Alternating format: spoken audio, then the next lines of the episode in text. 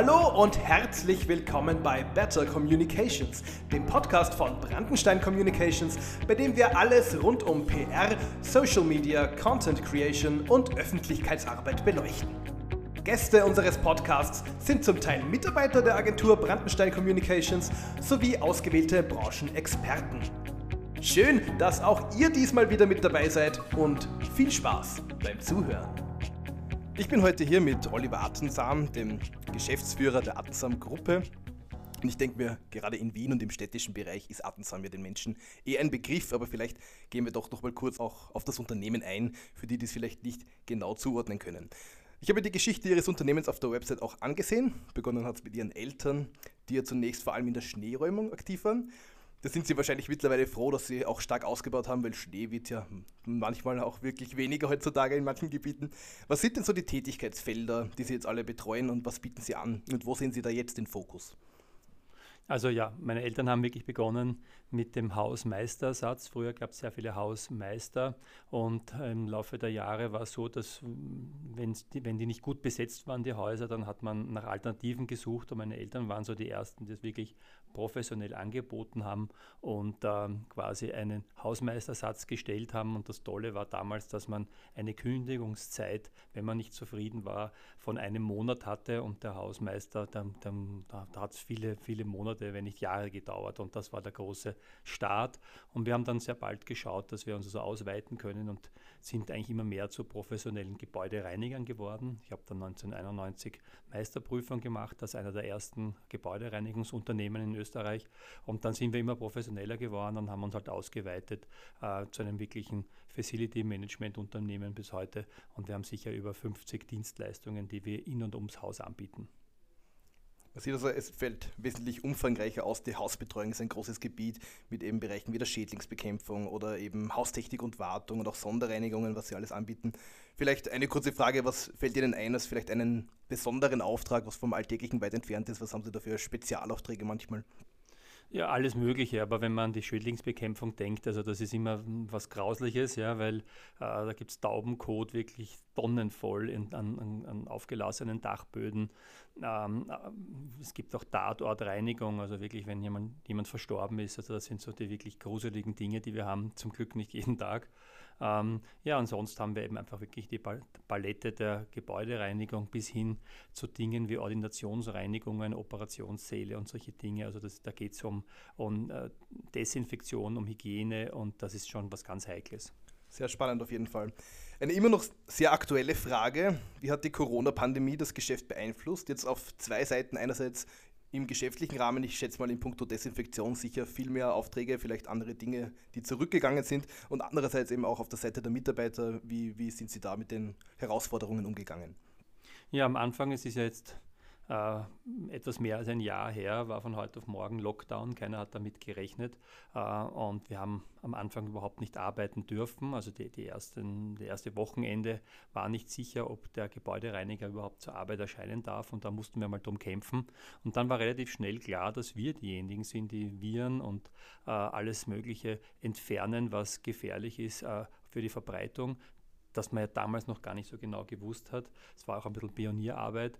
Ähm, und, da, ja, dann haben wir sehr schnell umgesattelt auf Desinfektionsreinigung in verschiedenster Art, haben die Mitarbeiter umgeschult, haben unsere Fahrzeuge äh, äh geändert, haben die Aufbeklebung verändert, damit man auch sieht, wir sind eigentlich, wenn man so will, Helden, die wirklich in, in das Virusgebiet fahren und den, wir, die, den, die Viren entfernen. Und das war sehr, sehr spannend. Es hat sich dann sehr gut angekommen am Anfang, hat sich natürlich dann im Herbst auch wieder ein bisschen normalisiert. Ähm, sehr wichtig, dass die Mitarbeiter ähm, umgeschult wurden. Die haben das sehr positiv aufgenommen. Das war ja nicht so selbstverständlich.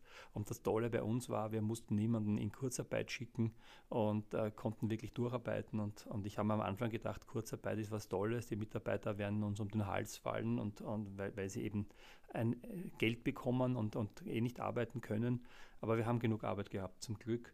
Ähm, wir haben jetzt nicht groß expandiert äh, in der Zeit, aber für drei Lockdowns, die wir hatten in den letzten zwölf Monaten, äh, hat sehr gut funktioniert und ich bin sehr glücklich und ich bin eigentlich stolz auf die Mitarbeiter, die das sehr gut hingekriegt haben. Die Reinigungsbranche haben ja wahrscheinlich wenige jetzt am Radar, wenn sie zum Beispiel auf Jobsuche sind, weil ja vielleicht doch noch ein gewisse, manche Vorurteile mit dem Job behaftet sind oder ein gewisses Stigma. Aber aus Ihrer Erfahrung heraus, wie äh, wird die Branche in der Öffentlichkeit wahrgenommen und was könnte man dann noch tun? Muss man noch was tun? Ja, also die, die Branche hat früher, finde ich, einen wirklich schlechten Ruf gehabt. Man hat sich gedacht, jeder kann sich einen Fetzen und einen Kübel nehmen und, und aufwaschen. Das hat sich schon zur Reinigungstechnik sehr, sehr fast schon wissenschaftlich weiterentwickelt. Man muss wirklich ein Fach, eine Fachkraft sein, man braucht eine Fachausbildung. Es gibt Meister bei uns. Wir haben im Unternehmen, glaube ich, 35 Gebäudereinigungsmeister, das heißt genau Denkmal. Fassaden- und Gebäudereinigung.